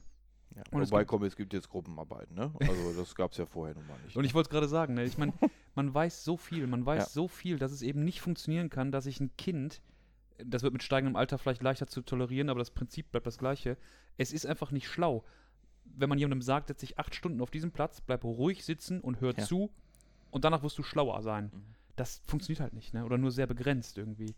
Und ähm, ich versuche nochmal irgendwie zurück zu Dystopie und Utopie zu kommen. Mhm. Ähm, da schwankt, also ich, vielleicht kennt ihr das auch, ich habe das, das schwankt bei mir tagtäglich, ne? Manchmal wache ich auf und denke, geil, ey, Technik. Heute geil. mal wieder Digitalisierung, ne? Ja, Heute mal wieder ja. ein Tag mit dir. Und manchmal wache ich auf und denke mir so, Ich boah, wache ja immer mit so einem Digitalwecker auf, deshalb denke ich mir nie beim Aufwachen, geil, Technik. Oh, verfluchte Genau, der- Technik. Der Markus wacht auf und boah, geiler Smartphone, das ist so großartig. Heute mal, ja, also Videoüberwachung, Mann, nein, Quatsch. aber ihr wisst, was ich meine. Ne? Ja, ja, also klar, manchmal, absolut. manchmal bin ich selber der krasse Fanboy und denke, Ja. boah, es ist alles cool, was hier passiert. Und Mhm. manchmal denke ich aber auch so, boah, das ist alles, das bringt die Menschheit auch nicht weiter. So, ne? Das ist dann irgendwie manchmal so. Ähm, und ich glaube, dass eine riesengroße Chance in der ganzen Digitalisierung drinsteckt, ähm, vor allem fürs Bildungswesen, woraus dann konsequenterweise viele Dinge entstehen können, die wir eben schon besprochen haben. Ne? Also ein gesellschaftlicher Wandel kann meines, äh, meiner Meinung nach, kann das nur über den Bildungsweg geschehen. Das geht nicht von heute auf morgen, sondern da muss man mit dem ersten Schritt anfangen und dann kommt Schritt zwei, dann kommt Schritt, Schritt drei und dann geht so weiter. Ne? Und ähm, ich bin, ich am liebsten glaube ich an die Utopie und dann glaube ich, dass ähm, uns die heutige Zeit mehr Möglichkeiten bietet, als uns die Vergangenheit je geboten hat. Was ähm, hatten wir gerade schon das Thema ähm, schnelle Kommunikationswege angeht, Informationsaustausch, generell die Informationen, die ich bei mir trage in Form von des Smartphones in meiner Hosentasche. Mein Faktenwissen ist quasi unendlich. Ich muss nur wissen, wo es steht, so ungefähr. Ähm, und wenn die Menschheit es jetzt noch schaffen würde, ähm, diesen Wandel zuzulassen, ne? also auch wirklich sagen, okay, wir können ein paar alte Kleider ablegen und müssen uns vielleicht dafür ein paar neue draufziehen, aber dann haben wir jetzt die Chance, ähm, wie vielleicht noch nie zuvor, als, als Gemeinschaft auf der ganzen Welt zusammenzuwachsen. Klingt jetzt sehr hochtrabend, aber letztendlich ist es das. Ich meine, das Internet bringt die Leute so schnell, so nah zusammen, wie wahrscheinlich niemals zuvor es möglich war. Ne? Ähm, und ich glaube, diese Chance wirklich als Chance zu sehen und das auch auszuleben, das passiert, glaube ich, ähm, sehr bedingt. Und wenn dann so im privaten Rahmen irgendwie, ne? Ähm, aber dass man mal wirklich sagt, okay, das ist jetzt eine große Chance und ähm, wir müssen uns vielleicht mal darauf einstellen und ein paar alte Gewohnheiten loslassen. Das würde ich mir wünschen und ich glaube, dann würden wir in eine Utopie kommen, wo es, ähm, wo wirklich ähm, ein neues Kapitel aufgeschlagen werden könnte. Aber das sehe ich leider selten am Horizont irgendwie sich andeuten. Meistens, wenn ich versuche, das möglichst realistisch äh, zu betrachten, dann komme ich auch eher in so eine dystopische Perspektive, wo ich einfach sehe, okay, die Jugend ist unaufgeklärt. Ne? Ich meine, klar, wer soll die aufklären? Ich meine, die Generation, die jetzt, ich will jetzt keinem auf die Füße treten, aber die Generation, die Ü50, Ü60, Ü70 ist, die kann nicht die deutlich jüngere Generation aufklären über Effekte von Social Media oder so. Ne? Das Warum ist nicht? alles noch so jung, weil die keine Erfahrung damit haben.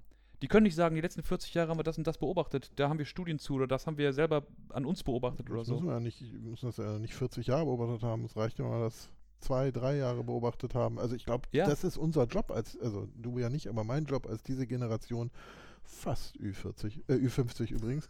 Ähm, natürlich haben wir dazu geforscht und natürlich ist unser Job da auch aufzuklären. Und ich glaube, wir dürfen durch das ganze Generation Z, Generation Y, tralala, nicht die Verantwortung nur den Jungen geben, sondern wir müssen sagen, nee, wir müssen Das, mit euch zusammen Ja. handeln und, und da auch fit bleiben. Also wir Ja. müssen auch in den Medien fit bleiben, um unsere Forschungsmethoden anwenden zu können. und das ehrt dich, dass du das sagst, in deinem gehobenen Alter. Nur, weißt du, wenn jetzt, wenn alle Personen in deinem Alter und auch in ähnlichen Positionen so denken würden, hätten wir ja schon ein anderes Bildungssystem. Dann würde, dann würde das zum Bildungssystem dazugehören, die wirklich jungen Leute aufzuklären. Und stattdessen sehe ich es dann eher so, wie Sven es eben dargestellt hat, dass ganz viele junge Leute sich da keinen Kopf drum machen und sich wegen mir mit 13 leicht bekleidet bei TikTok zeigen oder was weiß ich, was die bei Instagram und Facebook alles einstellen. Ne? So, und das ist ja eine Sache, die Einzelkämpfer, so wie du, Jan, ähm, im Blick haben, auch für nachrückende Generationen, bestimmt auch für seine eigenen Kinder und so weiter und so fort. Aber ich habe nicht das Gefühl, dass das flächendeckend als Bildungsauftrag angenommen wurde von der etwas älteren Generation. Sonst, also, wenn es so wäre, wäre die Umsetzung eine Katastrophe, weil die Umsetzung sehe ich nicht. Mhm. Ja, also ich sehe es nicht ganz so schwarz wie du. Also ich glaube, es sind nicht Einzelkämpfer, es sind ein paar mehr. Und ich glaube, wir müssen tatsächlich die Gesellschaft verändern, um es machen zu können. Und, und wir brauchen die Freiräume, um genau diese Kompetenzen ähm, auch mit äh, zu vermitteln. Und, und Freiräume haben wir nicht, sondern wir, wir arbeiten immer in, eine, in einem System des Mangels. Also Schule findet in einem System des Lehrermangels, des Zeitmangels, der viel zu vollen ähm, Lehrpläne, eines Mangels an Mutes, das umzustellen und auch mal äh, zu entrümpeln statt.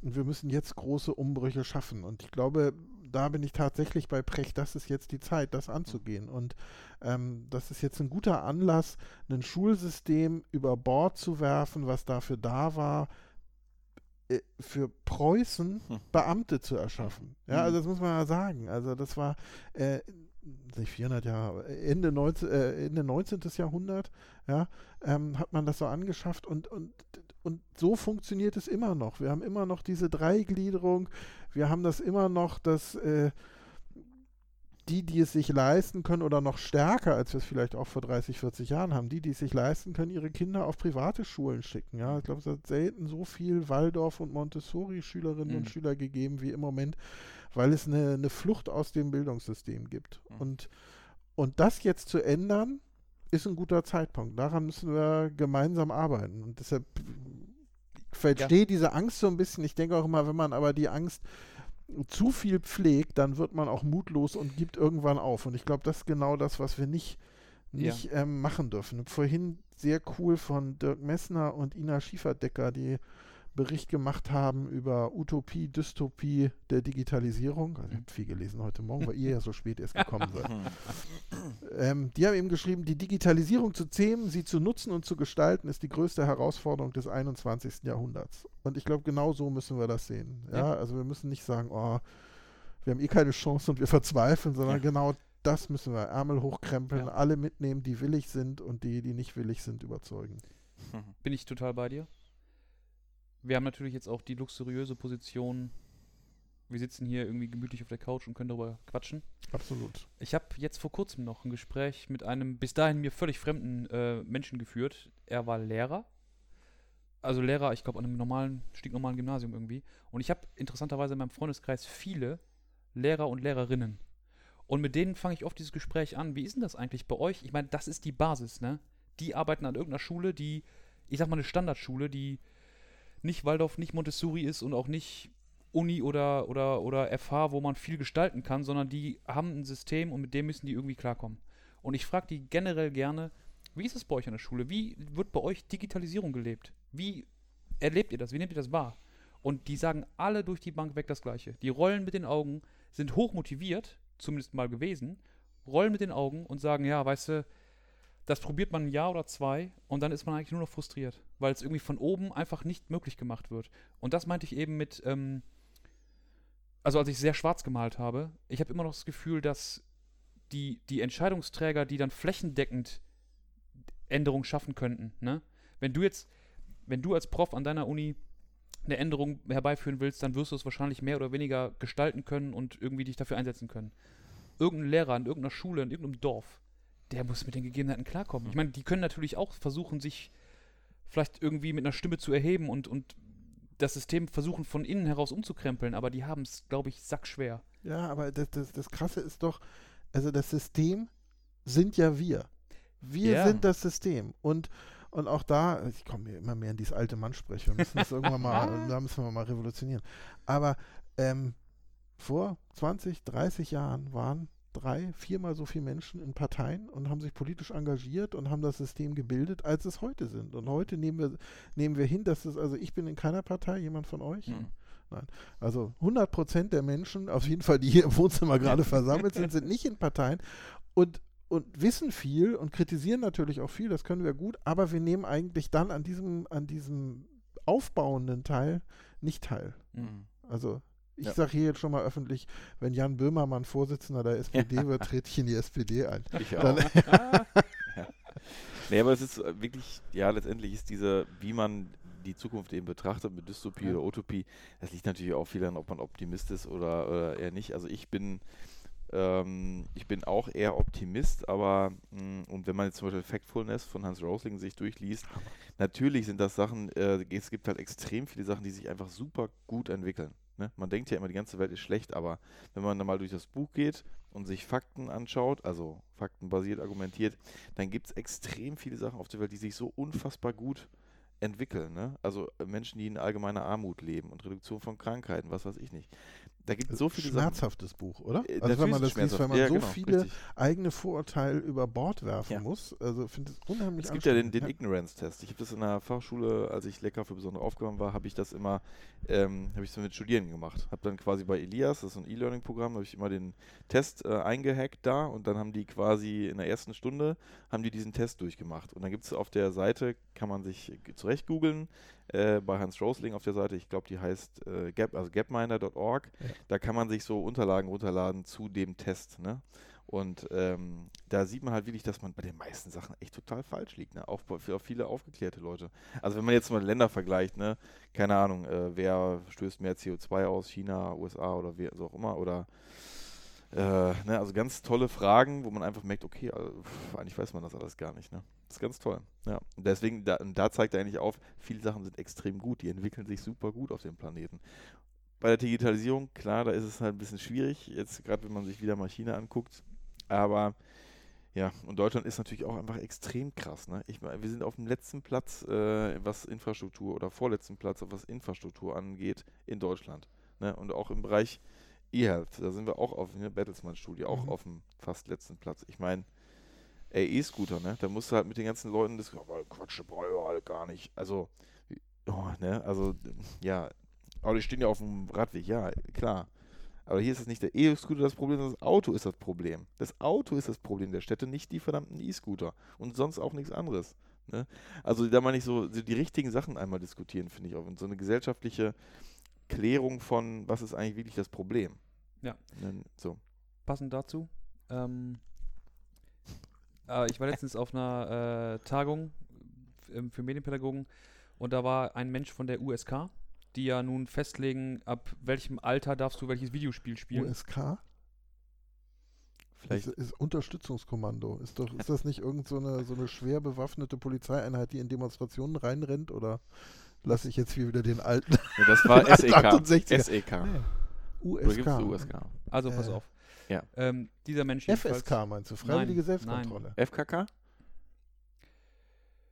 Also, LMAA? mit diesem Menschen wurde diskutiert. MFG gab es Unterhaltungssoftware Selbstkontrolle, USK. Leute, was ist mit euch? Ja, was ist mit äh, euch? Da sind die dicken Badges auf den Videospielen, die ihr alle immer kauft und zockt. ich kaufe keine verdammten Videospiele. Du mit deinem, du mit deinem Name-Dropping jetzt hier, Also, ne? wie ich noch Videospiele mir besorgt habe, stand da immer mit dem Edding der Name. Das war immer nur CD-ROM. Hast du So. von deinem, Dealer keine Alltagsempfehlung äh, bekommen? Geil. So, Markus, jedenfalls. jetzt hau dein Argument So, raus. jedenfalls. Mit dem haben wir diskutiert. Ähm, ja, ne, irgendwelche, irgendwelche Spiele, ab welchem Alter sollten die sein? Und dann bin ich irgendwann zu dem Punkt gekommen und habe das dann auch in der Runde geäußert und habe gesagt, also eigentlich wird doch hier über das völlig falsche Problem diskutiert, weil das Problem ist ja nicht, ist dieses eine Videospiel dafür, ähm, ist es daran schuld, dass jetzt Jugendliche Computerspielsüchtig werden, sondern es ist ja eher so wie auch bei Drogensucht oder sonst was oder auch bei ne, ähm, Nutzung von digitalen Medien und Social Media. Es geht ja viel mehr um das Ganze drumherum. Wie aufgeklärt sind die Jugendlichen? Wie viele Alternativen kennen die zu diesem einen Weg, der irgendwie schnell ähm, Glücksgefühle ausschüttet?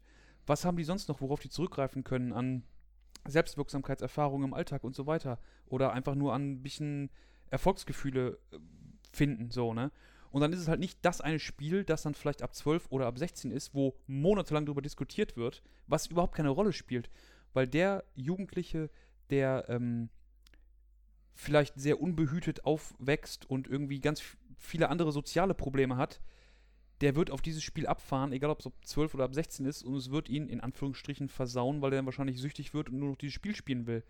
Aber das hat nichts damit zu tun, ob das Spiel jetzt 12 oder 16 eingestuft wird, sondern das ist ja natürlich in einem komplexen Rahmen dieses Problem, was dann bei einem Jugendlichen entsteht. Wie ich es gerade schon sagte, das ist genau das gleiche mit Drogensucht oder halt mit der Nutzung von Social Media. Ne? Und ähm, ich greife das nur auf das Beispiel, weil ich das jetzt gerade frisch irgendwie erlebt habe.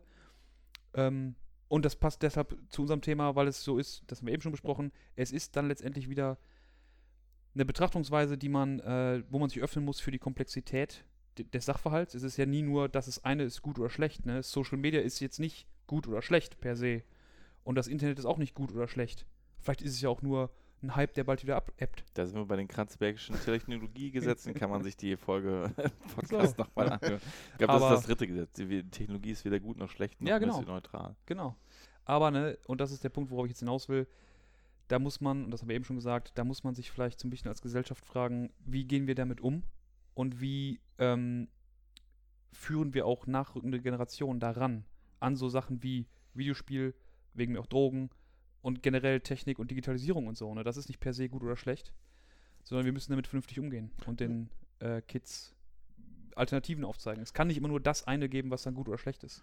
Ja, und wir sehen eben da, wo es legalisiert ist, findet mehr Auf, äh, Aufklärung statt. Es ist Ja. natürlich viel einfacher, eine Sache zu verbieten. Und wir kennen ja diese, diese Videospieldiskussion, ist ja nun tatsächlich äh, super anstrengend. Ja? Also nach Ja. jedem Amoklauf wieder haben wir die gleiche Diskussion gehabt, ist Counter-Strike äh, schuld äh, an irgendwelchen Amokläufen. Und immer wieder, jede Studie zeigt, äh, Schuld ist meistens das soziale Umfeld. Ja.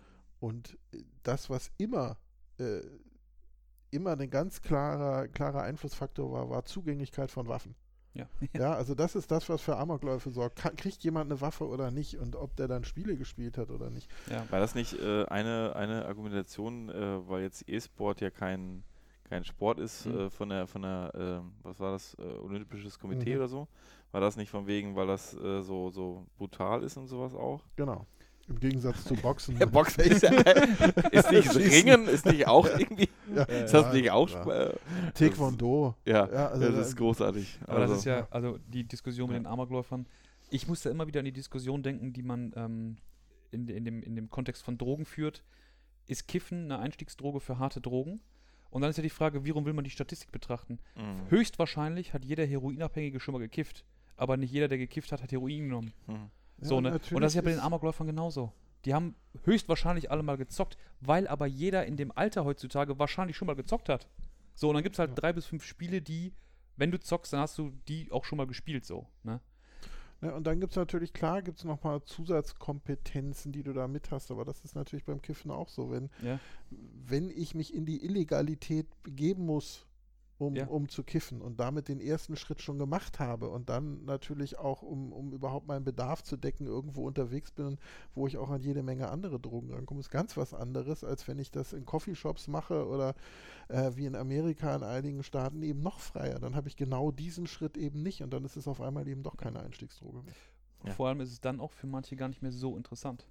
Also, ne, jetzt generell, also Thema Marihuana ist ja, glaube ich, in Holland schon lange so, dass die jetzt nicht radikal höhere Zahlen an, an Marihuana-Konsumenten haben als, weiß nicht, Deutschland oder was. Also durch die Legalisierung ist ja jetzt nicht der Konsum in die Höhe geschossen. Und ich glaube, dass das auch auf Videospiele zurückzuführen ist. Ne? Wenn jetzt irgendein Spiel immer so ein bisschen verrucht diskutiert wird, so, oh, das ist aber was ganz krasses und weiß ich nicht, das kriegen die Kids ja auch mit. Und dann ist das plötzlich interessant und spannend. Und wenn das da einfach ein bisschen aufgeklärter wäre, dann wäre es wahrscheinlich direkt auch wieder. Also da finde ich aber irgendwie total beruhigend und äh, das sehe ich ja teilweise bei den Kids. Ja, es gibt so Spiele, die sind schwer zu kriegen, da wird lange Mhm. drauf gewartet, die sind vielleicht sogar mit einem Altersrating, was sie damals noch nicht durften. Und die will man dann unbedingt haben, oh, und dann startet man sie und sieht, wie lame das ist. Und dann ist es super. Also das reguliert Ja, sich ja. zum Glück einfach gegen. Ja, also das, äh, das Marketing bis zum Kauf funktioniert. Und Ja, danach ist es ja. einfach, Mhm. also und, und das merkt man, wie frustrierend. Also wie oft kam hier ein frustriertes Kind runter, was jetzt endlich das Spiel hatte, Ja. das ist ewig kein und Ja. gesagt, das ist so ein Dreck. Ja, der Trailer war besser. Ich muss noch mal einmal, das ist eigentlich ein ganz cooler Punkt, weil eigentlich braucht man ja gar nicht Digitalisierung, damit die Welt irgendwie äh, halbwegs schlecht ist. Ne? Ich meine, schauen wir mal, äh, also die Waffen. Zeigst du auf uns genau, schon bei euch an die Bande. guckt euch an. Nein, guckt euch da mal in den USA an oder egal wo. Man braucht ein Messer, um jemanden abzustechen. Man braucht eine Knarre, die muss nicht digital sein. Und guckt euch mal die äh, Du brauchst ein Staaten paar an. Worte. Du brauchst ja nur paar an Worte. Mobbing-Opfer an Schulen zu gucken. Zum du brauchst Beispiel. nur einfach ein paar Leute, die andere ausschließen Ja. und schlecht über die reden. Ja, und gerade gerade digitale Medien können das nochmal massiv verstärken, überhaupt keine Frage. Ähm, das ist eigentlich so eine Sache, zum Beispiel, ich glaube, das große Problem ist, dass Sachen sich nicht ähm, einschleichen, die nachher quasi so als Naturgesetz gesehen werden. Zum Beispiel, ähm, haben wir auch schon mal darüber gesprochen, im Straßenverkehr sterben knapp 3000 Menschen pro Jahr in Deutschland. So, das kann doch keiner wirklich, äh, das kann man doch nicht, also da bin ich quasi fassungslos immer wieder, wenn ich die Zahlen mir vergegenwärtige. Das ist einfach so normal. Das wird einfach hingenommen. Ja, das ist völlig Kranken- okay. In Krankenhäusern sterben an Ja, oder multiresistenten Keimen oder, Genau. oder, oder äh, Fiedern. Äh, 10.000 fünfstellige, oder was, ja, ne? ja, Ja. also man weiß Genau. es nicht genau, zwischen 10.000 und 50.000 Patientinnen und Patienten im Ja. Jahr. Also ne, das, das nehmen wir so Einfach hin. Das so hat hin. sich eingeschlichen. Völlig ich möchte okay. Ja. da den berühmten deutschen Zeitgenossen Reinhard May zitieren, der Mhm. gesagt hat, seid wachsam. Ja, ja es ist vollkommen korrekt. Und wenn dann das erste autonome Fahrzeug einen Unfall baut und da stirbt ein Mensch. Ja, war ja schon. Ja, genau. Ja, genau, Aber dann ist richtig, die ja. Diskussion riesengroß. Äh, Genau. Das hatten wir schon oft das Thema. Ne? Absolut. Ja. Da wird der Anspruch gestellt, die Technik muss halt perfekt sein. Ja. Aber das, was durch, die, das, durch das Unperfektsein von Menschen passiert, das klar, wird so hingenommen. Ne? Ja. Und das ist ja, und gleichzeitig sagen, wir wollen aber keine Geschwindigkeit, keine Geschwindigkeitsbegrenzung, Ja. das darf gar nicht sein. Und es ist irgendwie auch ein bisschen diskriminierend, wenn man ab einem Alter nochmal wieder Fahrtests machen muss. Also Mhm. äh, bei alten Menschen. Das ist nicht in Ordnung. Ja? Ja. Und, und da merkt man, ja, wie verquer wir eigentlich sind. Ja, und es ist auch zum Beispiel so das Thema Technologiepaternalismus, also diese quasi Vorgabe von wegen, wenn du, sagen wir jetzt mal, die Krankenkasse äh, sagt hier, der Gernot, der muss jetzt halt 500 Schritte am Tag laufen, sonst muss er halt 100 Euro mehr bezahlen im Monat. Solche Dinge sind extrem schwierig, ähm, weil sie natürlich sehr tief in die individuelle Lebensführung eingreifen, auf einer sehr individuellen Ebene und quasi dich in deiner Ausführung äh, einschränken. Aber ganz im Ernst, in der, in der äh, guck im Straßenverkehr, wie viel Technologiepaternalismus hat man da denn? Allein schon die Ampel. Der, der muss ich bei Rot halten. Ne? Ich muss ein ABS haben, ich muss diese ganzen EU-Regularien im Auto, äh, ich muss ein Profil auf dem Reifen haben, keine Ahnung, was ich da irgendwie alles überprüfen lassen muss. Ja, äh, das, das sind Dinge, ich finde, die kann man schwierig miteinander vergleichen, weil ich bin für extrem, ich finde äh, Paternalismus im Straßenverkehr extrem gut. Ne? Da kann ich, würde ich mir sogar mehr wünschen, insbesondere ein Fahrverbot. Aber äh, zum Beispiel auf, in, auf Ebene der Krankenversicherung zum Beispiel finde ich es halt extrem schwierig. Das sind auch zwei Sachen, die kann man, finde ich, schwierig unter einen Hut stecken, so, ne? So. Ich bin eine totale Nerd, habe ich gerade festgestellt. Ich gerade wirklich überlegt, was krass, man muss ein Profil auf dem Reifen haben mit Namen und Nickname oder ja, was? genau, richtig. Mit Foto und allem. Und ich fahre seit Jahren ohne rum. genau, richtig. Nein, aber ganz im Ernst, ich meine, und da gibt es ja auch ein Scoring-System, ne? Fährst du schnell, kriegst einen Punkt in Flensburg, ne? Also nicht eine Schufa, sondern das gibt es ja. Ja. eben auch. So.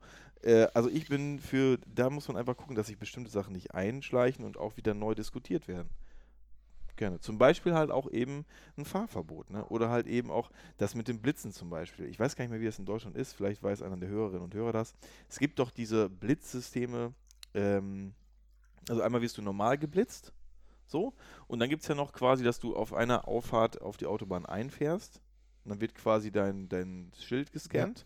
Und wenn du wieder rausfährst, kann man ja die Zeit messen. Und wenn du dann halt zu schnell warst, ja gut, okay. Oder Abstandszeit. Das ist aber nicht und so. erlaubt. Gibt es in Das Deutschland nicht haben- erlaubt, ne? Das haben sie Ja. sehr lustig, wir haben eine Zeit lang in Laatzen gewohnt und da haben sie das an der oh, B3, keine Ahnung, haben Ja. sie tatsächlich so ein Ding gebaut, dass sie dich auf einem Kilometer bei der Einfahrt und bei einem Ausfahrt blitzen und schauen, wie lange du dafür gebraucht hast. Mhm, Das okay. ist äh, für ein Höllengeld dahin gebaut worden, nie in Betrieb genommen worden, weil das irgendwie nicht erlaubt ist tatsächlich. Ja, ich muss irgendwie nur mal informieren, wie das Weil du- ist. Mhm. Eben persönliche Daten erhebst, ne? Nummernschild. und- Ja gut, aber das liest er sich doch auch. Also dann wird das halt gelöscht. Dann, wenn du halt aber gut, ich bin dafür, ich bin da vielleicht auch ein bisschen extrem. Ich bin für möglichst viel äh, Vorgaben im Straßenverkehr. Meiner Meinung nach dürfen auch Menschen einfach, die sind halt einfach nicht dafür geschaffen, Autos zu fahren. Ich bin heute noch auf der Autobahn, habe ich gedacht, also das ist wirklich, wie die Leute auffahren und also wie, wie eng die Leute auffahren, da fällt einem nichts mehr ein. Und wie die drängeln und hupen und Lichthupe und so. Also Was ich immer, immer faszinierend finde, auch wenn ich selber Ja. fahre, die anderen, ne? Das Ja. sind immer die Idioten. Ich selber natürlich. zum Glück nie. Nee, ich auch nicht. Ich bin auch noch nie ein Idiot. Und wisst Ja, ihr was? Genau deshalb mache ich mit euch beiden den Podcast. Weil ihr nicht so seid. Natürlich. So läuft's halt. Ne? Ja, ja, Nein, aber ich meine, ich ja auch, natürlich, klar. Manchmal äh, ist man einfach, wie das System halt vorgibt, da ist man irgendwie übermüdet oder was weiß ich, was man für Emotionen gerade hat oder man fährt irgendwie zu dicht auf oder so. Ja, aber ich finde, solche Sachen, die müssen einfach anders reguliert werden. Völlig, da bin ich auch wenig kompromissbereit, so. Also äh, auch beim Fahrgeschwindigkeitsbegrenzung äh, so, ne? Ja. Ja. Ähm, so, aber ich finde einfach, ähm, ja, das ist halt, Dinge, die müssen wir neu diskutieren. Ähm, wir haben jetzt wirklich in sehr viele Richtungen geschaut und sind über das Thema Dystopie, Utopie, glaube ich, ähm, zu vielen Facetten gekommen. Was, Das war eine äh, sehr stringente Folge. ja, Mal- Also was mir persönlich sehr viel Spaß gemacht hat und ich Absolut. hoffe den Hörern auch. Ähm, ich glaube, wir müssen mal langsam zum Ende kommen.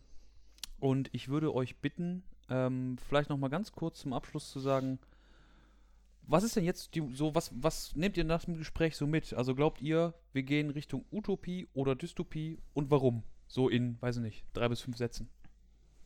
Einer Ja. fängt an.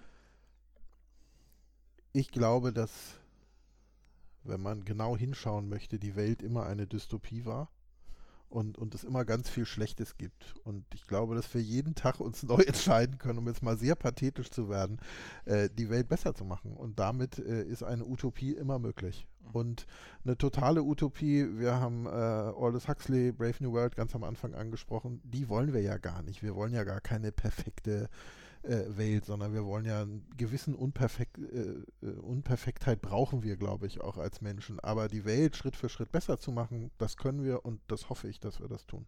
Mhm. Sven. Ja, also habe ich ja vorhin schon gesagt, ich glaube, wir müssen einfach aufpassen, dass Dinge nicht ähm, verselbstständigt werden und so als Naturgesetz hingenommen werden, sondern ähm, jetzt quasi die Sachen so diskutieren, dass sie verantwortungsvoll und im Sinne einer digitalen Ethik, würde ich jetzt mal sagen, ähm, weiterentwickelt werden und vor allen Dingen einen viel größeren gesellschaftlichen Diskurs über das Thema. Mhm. Äh, mit allen Facetten. Also ähm, so, und eben dazu gehört auch für mich die grundsätzliche Wandel von, von Bildung mit diesem Thema. Mhm. Ja. Ja, ich selber sehe es auch so. Ähm, ich greife ein bisschen was auf, was Jan gesagt hat. Ich möchte gerne an eine Utopie glauben. Und ich glaube, da ist es ganz wichtig, dass man sich darauf zurückbesinnt, dass man nicht perfekt sein muss, dass das irgendwie in die falsche Richtung geht und dass man nochmal vielleicht die ganze Digitalisierung und alles, was gerade so an technischer Entwicklung stattfindet, als große Chance nimmt, also sie als große Chance sieht und nutzt, um wieder sich auf menschliche Werte besinnen zu können, weil man viel auslagern kann, was einen sonst belastet irgendwie im Arbeitsalltag. Mhm. Super. Ja, dann vielen Dank euch beiden für diese schöne Folge. Es hat mir sehr viel Spaß gemacht. Und ich glaube, wir sehen und hören uns alle bei einer nächsten Folge vom Drei-Körper-Problem-Podcast. Vielen Dank. Vielen Dank.